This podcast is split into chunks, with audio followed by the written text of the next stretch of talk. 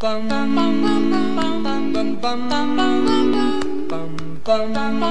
忙打礼服，今晚打老虎，我是阿法，我是星星啊。好，那我们这一集呢，要来接续我们上次的周更非常精彩的小说剧情。情勒老板，对，超了哦，呃，红，我脖子可能很很多条红线。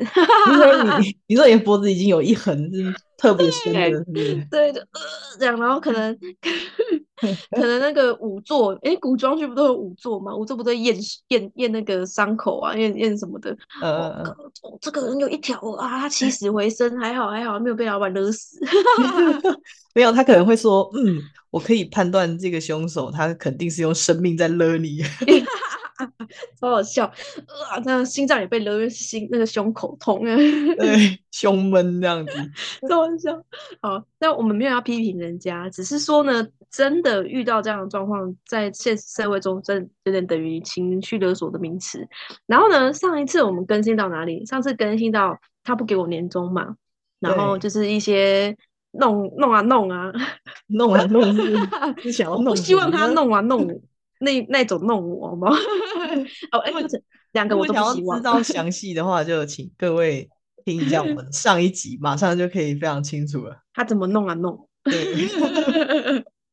好，那这一集呢，就是我们来更新一下，我们有什么新进度。这一集我觉得很比上一集更精彩哦，超级。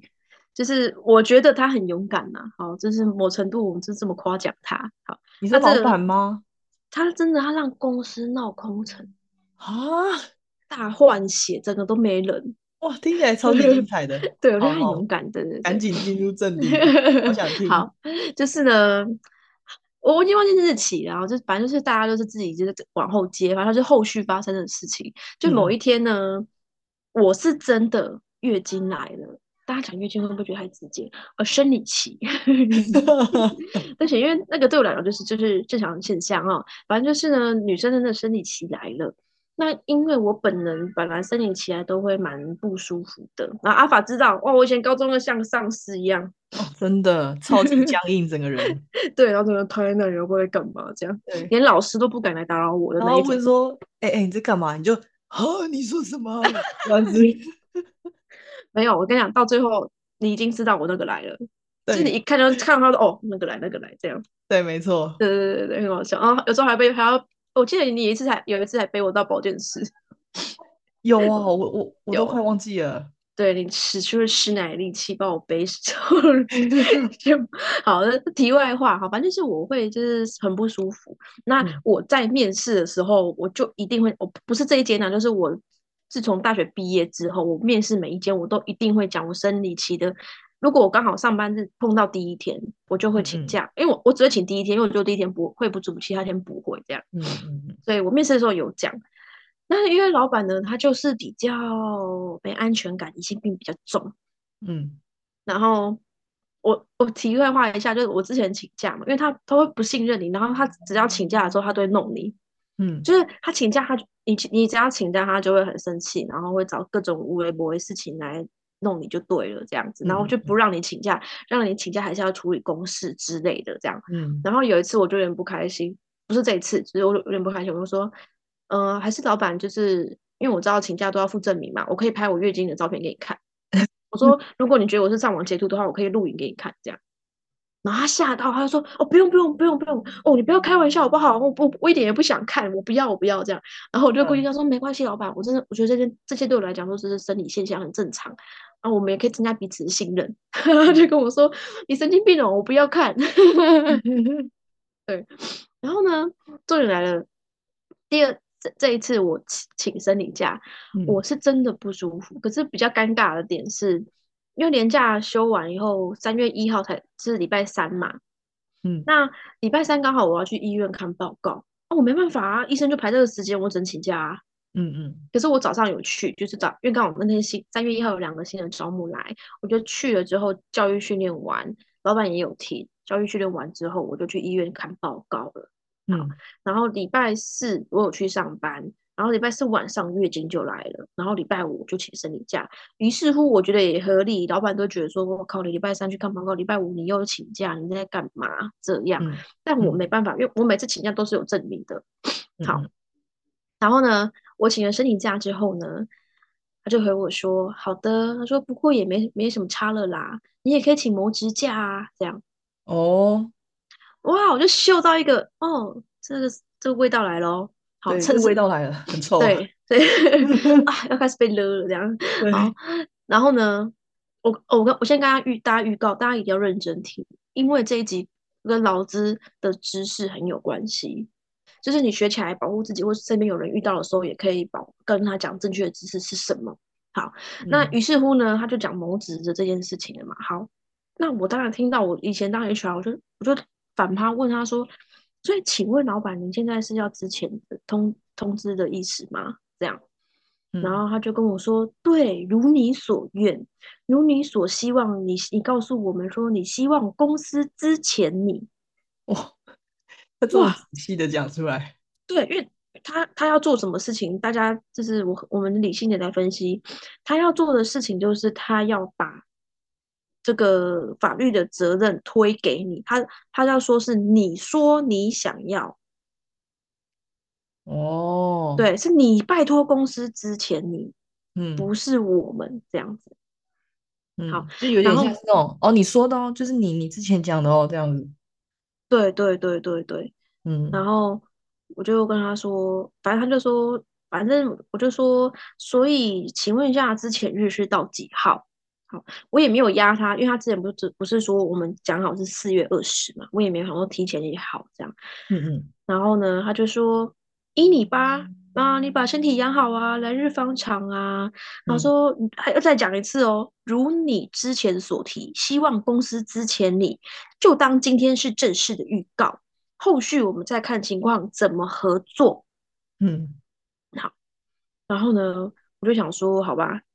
这样也好，我也等很久了。这样我也不想在那边，就是每天做生工作，可是你没有认真的在工作，我觉得那样很很腐很腐烂。这样好，然后呢，我就想说，我觉得这比较符合最近听到的一个新词汇，叫什么词汇？安静离职。哎，对你讲的很好，但就是就是还是在工作，但是你 你其实根本就像离职一样这样。对对对对，但是我是大家不要学。我是真的不要了，我是真的是情绪被影响，然后我有刻意而为之这样哈，但其实这样不在正道上，我们应该要兢兢业业。OK，好，如果你就不选得老板，你就走。好，好，反正就是这样。然后 anyway，就是我们从体验中学习成长嘛。然后呢，因为一年到三年的。你任职一年到三年的是预告期，不管是你自己提离职或是公司之前，你都要二十天的预告期。你提的当天不算，要从隔天开始算。嗯，好，所以呢，我就说啊，所以预告期二十日的话，就是从明天开始到二十二号，三月二十二号这样子吗？然后他就说好的，之后你进办公室时再归还物品即可。好，这件大家大家听清楚，老板说什么？你进办公室归再归还物品即可。好，于是大家学起来一定要问这么细。好，我我问他什么？所以您的意思是说，我从明日起至三月二十二日都不用进办公室办理工作交接的事宜。仅需要于三月二十二日前，则一日进公司办理相关资遣程序及归还公司的资资产，并于三月份的薪，然后哦哦逗点，并三月份的薪资算至三月二十二日止，而且内含这二十天的预告工资吗？你要确认什么？你是从明天开始就不用进公司，因为他叫你只要去办公室归还物品即可啊。那你就说我是你要确定好吗？不然他会说你是旷职啊。好是不用进公司，然后再来你叫我归还物品，没有叫我交接，所以我是不是不用交接？哦，对。然后我什么时候去公司办理离职手续？我是不是选一天去就可以了？然后你要确定他的薪资算到哪一天，然后有没有含这二十天的预告工资？哦。对，就是你要确认好你自己的权益。好，然后他还回我说：“好的，我会截图给行政看。”你好好调养身体哦，搞像自己很很伟大一样，有没有？然后呢，我跟你说，我一定要好好保护自己，要澄清嘛，因为他刚刚说什么？他刚刚说说我希望公司之前，如果他把我这个截图去去给政府看，那我不是完蛋了？好，所以呢，我就回答说，好的，非常感谢您这段时间的照顾。然后另外提出一点做声明，我从没有向您或公司提出希望公司之前我的要求以及言语。好，但是我同意今天。公司做这样之前的决定，这样，嗯，好，所以我要再次的澄清，我没有要求公司之前我好，然后他之前要之前我的东西，我也都有截图，就是要保护好自己。虽然我们不想人生过得这么累，但是你遇到事情或是遇到这样的人们的时候，你还是要懂得保护好自己。毕竟我们还是活在这个现实的社会，嗯，就是要做些准备，这样。对，好，嗯，好，你的善良是要。也要有点锋芒吧？对对啊，没错，对啊。好，好，结果呢？这位先生很厉害哦，他回我什么？如你所提的，未来希望能以委外合作模式，若确认的话，再让我知道。他又拐弯抹角说是我说我想跟公司委外合合作的模式，我要公司之前，我我只要做委外模模式。他怎么这样啊？他就是要。撇清法律责任哦，他怕你去告他。这老板聪明哦，因为他我没有我没有没有办法胜任这份工作，他没有任何一条是合法的，你知道吗？嗯，只是我不符合他开出来的改善计划。可是他那改善计划有合理吗？有跟我沟通过吗？都没有，他自己也知道不合法，所以他很聪明，就讲了这些话。好，可是我还好，我运气也蛮好的。嗯，我认识呃法务。哦，这是公司，不是我们公司，是前公司的法务。我就问了他一下，他跟我说不要再回老板任何讯息。我说为什么？他说老板在创造剧本。哦，如果你回他，他就会一直演下去，一直演演他想要的剧本。哦，原来是这样。对，他说你是不是都有录音？然后他也有，你也有记存存存下来，他发给你的改善计划。嗯，对，那就表示是他要支持你。所以你也能够保护好自己就好，你不要再让他继续演戏。嗯，对，我觉得哇，还好我有问你耶，这样。嗯嗯嗯嗯嗯，对，好。于是乎，我就再也没有回他。好，后来呢，我就隔天，大家注意哦，公司之前你之后，他一定要发之前通知给你。OK，然后，所以呢，隔天如果你没有收到，你就要去问那个人资说，请呃，请您哦，可能你可以解释一下，哦昨天跟老板谈好了，有之前，然后到几号，请您给我之前的通知以及相关的文件。嗯，好，所以后来行政邮寄给我，就是你一定要确认两个的，一最少一定要拿到两个东西，不对，三个，第一个非自愿的离职证明。第二个资遣费，他要算资遣费给你，然后第三个你的服务证明，就是你很多人都会以为你被之前不能拿离职证明哦，你只能拿被之前的非自愿离职证明。No，不对，因为你去找下一份工作的时候，如果你不想跟他讲你被之前，那你就拿那个离职证，因为公司都会要求你前一份公司的离职证明嘛。嗯。对，所以你是有权利跟公司要求两份，一个是非自愿离职证明，你可以拿去领失业补助；第二个是服务，就是离职证明书，就是他不会写被之前什么，他只会写说哦你在公司什么公司任职，然后你的职务是什么几号到几号这样。哦，就不会有之前不会样。哦，对，这是合法的，而且公司不可以拒绝你，拒绝你可以告他。嗯，对，好，所以这三个，然后还要确认预告工资。还有什么会不会给你这样？那所以呢，我就去跟行政讲，然后他给了我资料以后，我就说那再麻烦请你提供这个月的薪资、资遣费、预告工资的明细表给我。嗯嗯嗯。好，那他给他算了一版给我，那但是这段有点冗长，可是我觉得我想把正确知识带给大家。嗯，就是他算错了。好，怎么说呢？呃。大家是不是，比如说我的底薪是五万块，嗯，那我们去保劳健保，就公司会帮我们保劳健保嘛？那你拿到的钱不可能是五万整，因为你会扣最少一定会扣到劳健保费。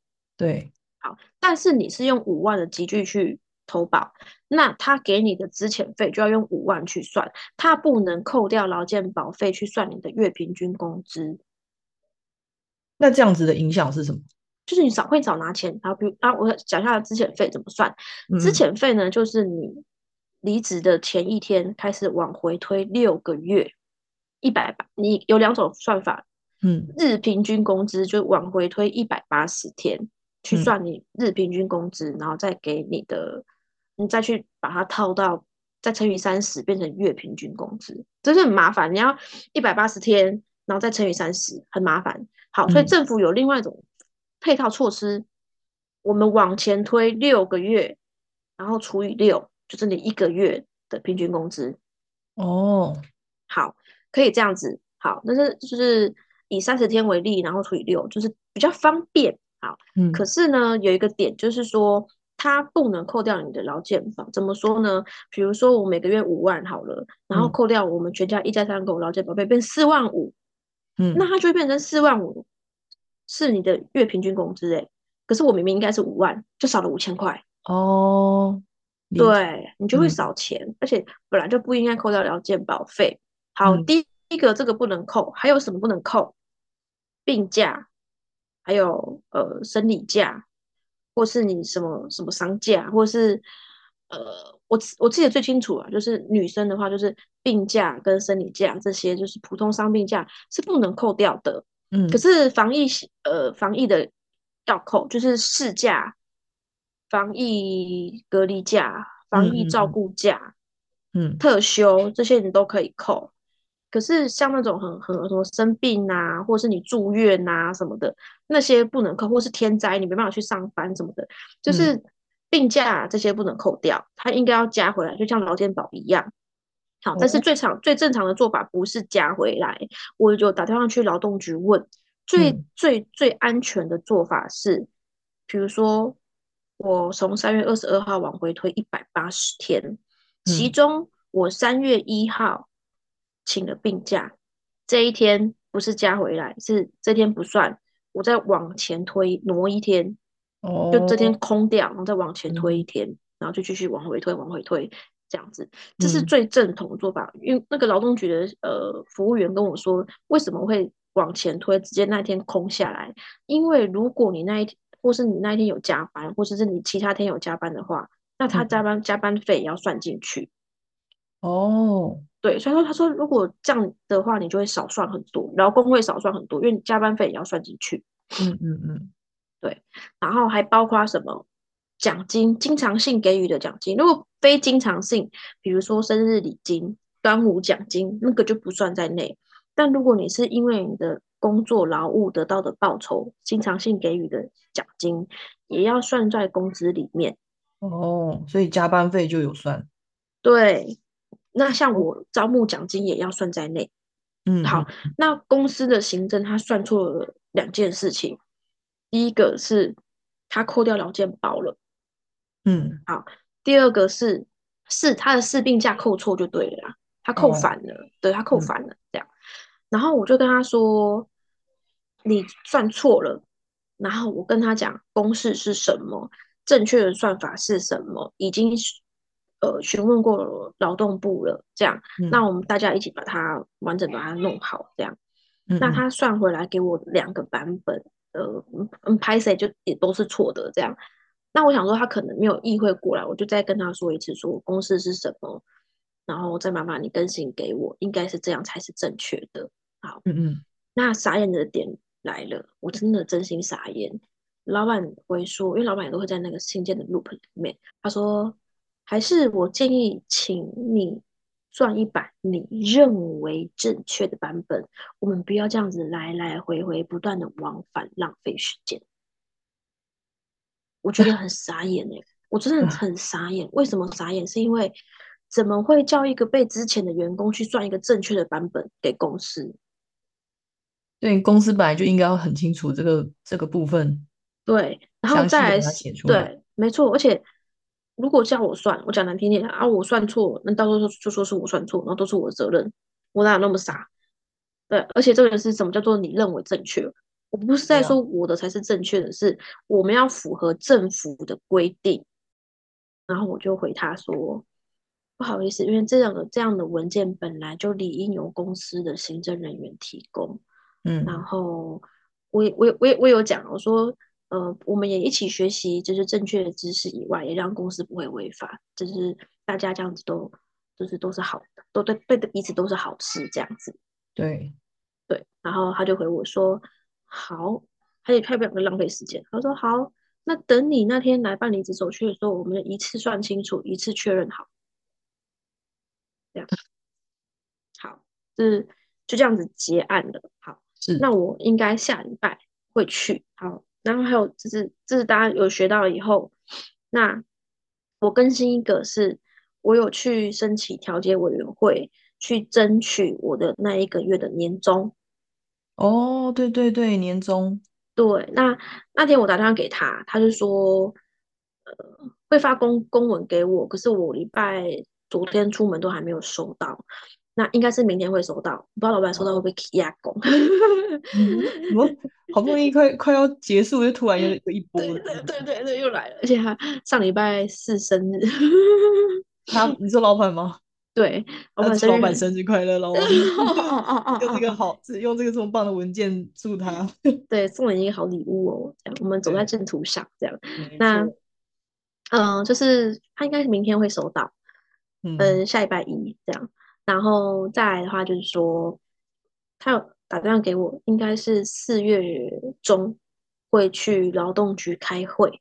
好，那我跟大家科普一下，这什么叫做调解委员会？好，调解委员会就是当你跟公司有异议的时候，然后你没办法自自行处理，然后公司又不让步的时候，但是你想争取你的权益，这时候你就会到劳动局申请调解委，线上就可以了，线上申请调解委员会，他会叫你写清楚你为什么要来调解，然后提供证据，嗯嗯，然后呢，他们就会帮你安排，那大概七个工作天以内，你就会收到开会的通知，这样子。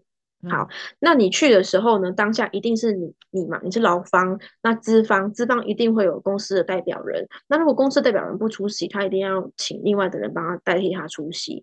然后中间会有一个政府的合法的第三方的调解委员。好，大概就是这样子啊。然后他会帮你们做调解，所以你要把你的。所有过程陈述给调解委员听。那当然，我们要去之前一定要做好所有的功课。你要把你该准备的资料准备好，印下来，然后做 memo，就是有点像是在做笔记一样，就贴一个便条纸，这一页是什么，这一页是什么，把它整理好，然后一并拿给调解委员会看。如果你要做的更详细，就印两份，一份你自己看，一份调解委员会看。然后你可以印页数，第几页，第几页。嗯，那你就跟他说，调解委员会啊，我现在请您翻到第十页。然后我跟您最叙叙述一下是什么什么大概什么状况这样，嗯嗯嗯，对对对，好就是这样。所以呢，之后呢，调解委员会这件事情一定也非常精彩，再跟大家再更新。然后有一有一个小故事，说给大家听啊。对我觉得很，我觉得很像宫廷剧，你知道吗？就是业务跟老板出去 social 了，就是拜访客户，办公室是只剩下，这是那个其中一个招募离职的。最大爆点，最大雷点，他因为这个离职，公司剩下行政那个姐姐，然后业务助理两个新人招募。好，那新人招募呢，两个新人招募就约业务助理一起去顶楼放风聊天，这样休息一下，这样。这时候办公室只剩下姐一个人，老板跟业务出门了。隔了五分钟之后，老板只是在群组里面彪骂业务助理，叫他马上给我回位置。然后他们整个很惊讶，说：“老板跟业务不是出门了吗？他怎么知道我们不在位置上？”那这是答案是什么？就答案清楚啦。来，请阿法说你的这个资深的社会人。我们我们请听众说好了。听众朋友如果有注意听的话，一定可以马上回答得了。对，答案就是姐去告状。他们就觉得。很可怕的原因是什么？因为姐平常你在跟他讲话都笑笑的，就是你看不出来。因为我很抱歉，至今我也很很难相信。我之前还怀疑是不是业务助理在说谎，业务助理会来找我抱怨说：“因为我跟你说怎么怎么的。”想说真的假的？我看不出来姐是这种人呢。嗯，对，然后等到很多个人来跟我讲的时候，我才不得不信这样。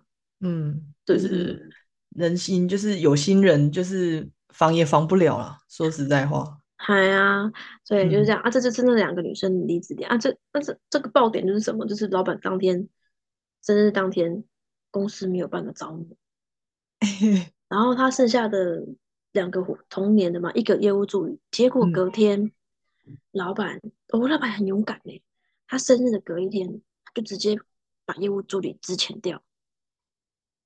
哇，超爆劲爆了吧？然后业务助理跟我讲的时候，我想说，Oh my god，他好勇敢哦！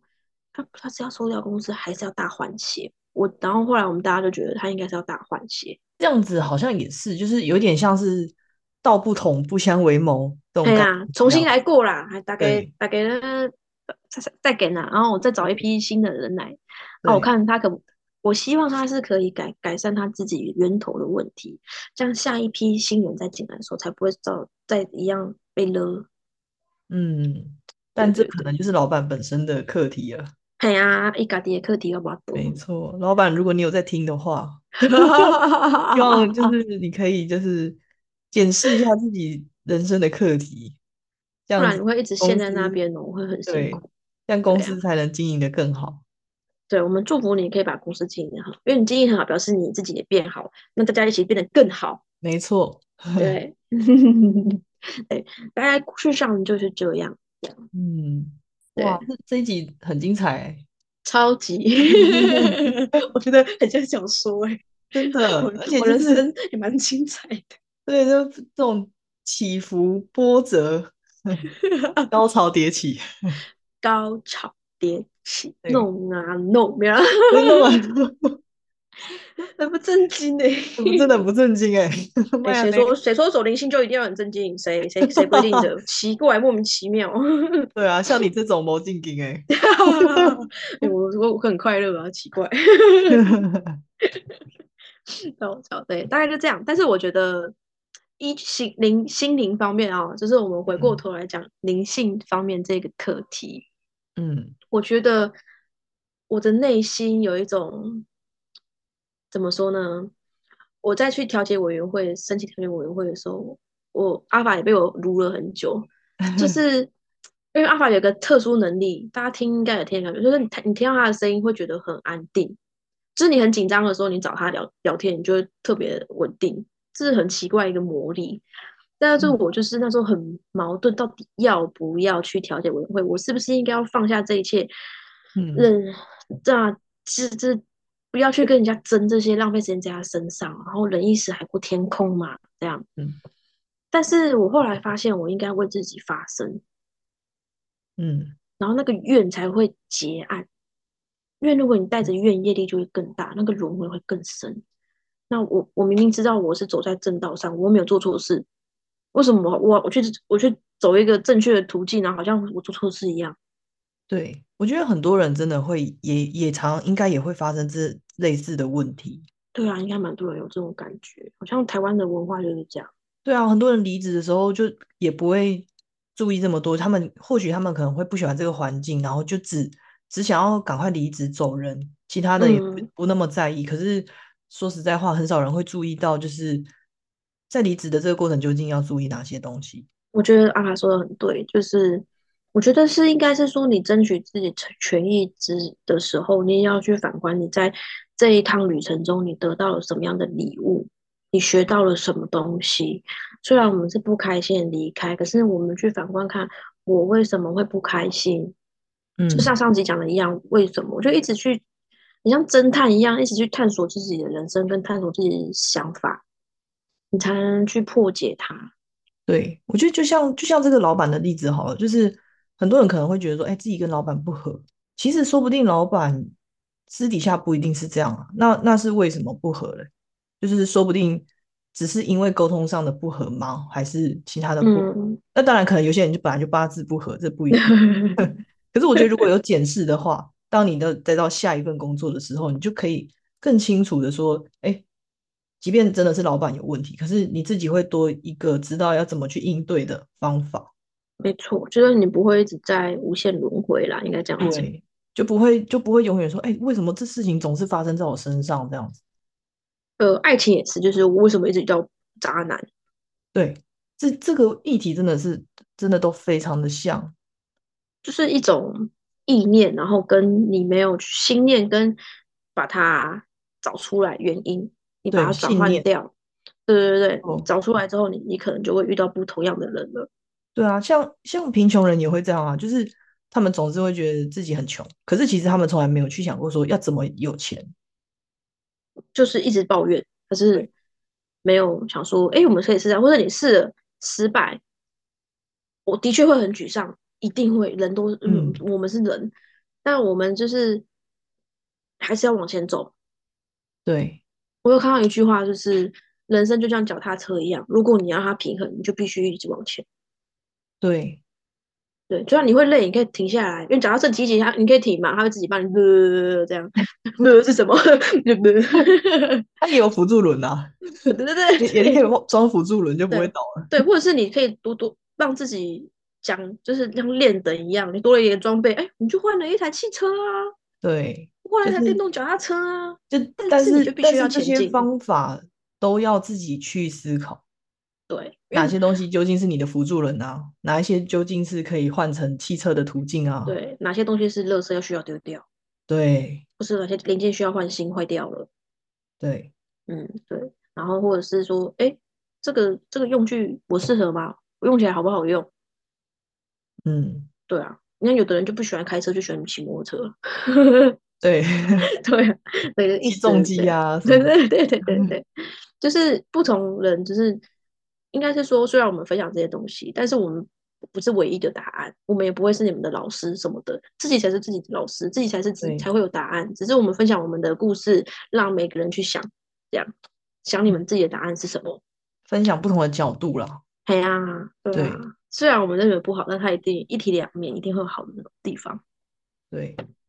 我们我们吸取好的东西啊，就是想法总是要正面，我们才总我们才能看到正面的东西。如果想法永远都是负面的话，那其实看什么都会是负的。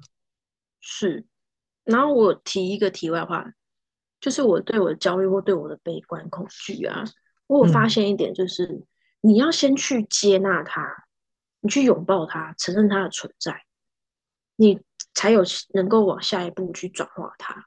对，你如果一直把它推开，啊，你是错的，你是错的，没有情绪，没有什么对错，然后你就会觉得，你把它推开的同时，你就会很排斥它。可是你越怕它，你越推开它，它越会来找你。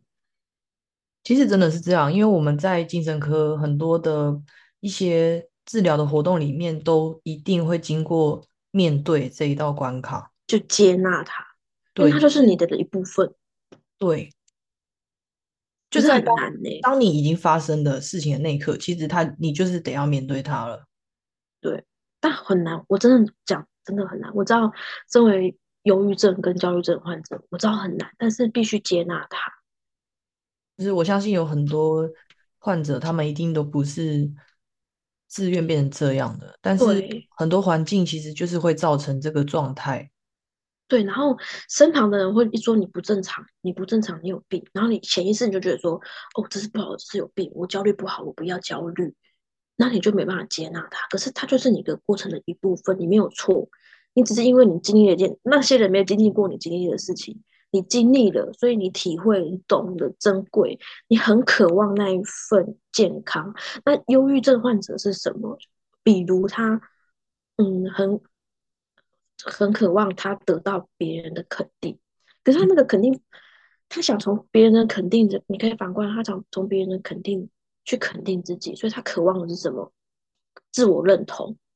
对，就回回到源头还是自己啊。所以说他他要的东西没有错，只是他没有发现，然后他就会一直恶性循环，然后旁身旁的人就会一直说你有病啊，他当然好不起来。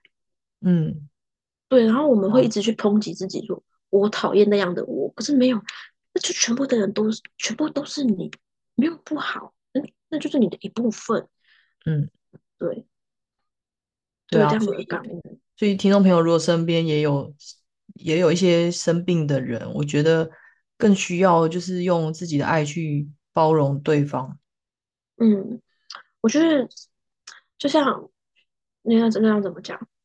像阿法讲，就是我也很感谢阿法。我每次只要焦虑的时候，他都会很冷静的，还好，因为他是有医学背景，然后他都会很冷静的跟我分析说这是什么症状，会怎么样怎么样，然后你做你发生了什么事情，你再去急诊什么之类的，那就会让我们冷静下来。所以，可是我觉得就是听众朋友也要找对对象，像我就会去找阿法，我不会去找我妈，因为我妈她就觉得我不正常，她会一直骂你神经病这样。可是我们需要的不是那些啊。对，对，但是不是每一个人都知道我们需要的是什么？那阿法是因为他有在走灵性的东西，然后他也有当过，就是在医院服务很多年，所以他知道我们需要什么。所以你要去找一个可以给你需要东西的人，你不要去找一个虽然是妈妈，可是他没办法给你你当时候需要的平静，那你就不要去找他，不然就会再互相恶劣影响，就是又会造成一个新的伤害啊。我觉得，对对对对对对对，嗯，对，所以如果大家有这种，可以打找阿法，没有？哎，那个 底下电话要先给我涂掉哦，怎么变智 商？电话会太多。对，我我跟你说，对，你们可以听 podcast，他的声音有这种魔力，对，嗯，大概这样。所以今天的分享我觉得很丰富，然后有很多灵性的东西跟大家一起去探讨，这样。对，那。我觉得大家就是听听到我们不同的观点，我觉得不一定要，呃，我觉得应该是说我们提出的观点，如果你不能认同的话，其实你其实就是听嘛，这就是一个不同的观点，不一定要认同它，但是我觉得接受是每个人的不同。对，那我们今天就跟大家分享到这边，然后。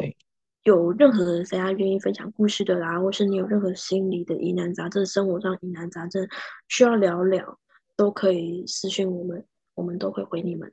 那谢谢大家的收听，祝福大家能够安好自在、圆满丰盛。我们下一集见，拜拜。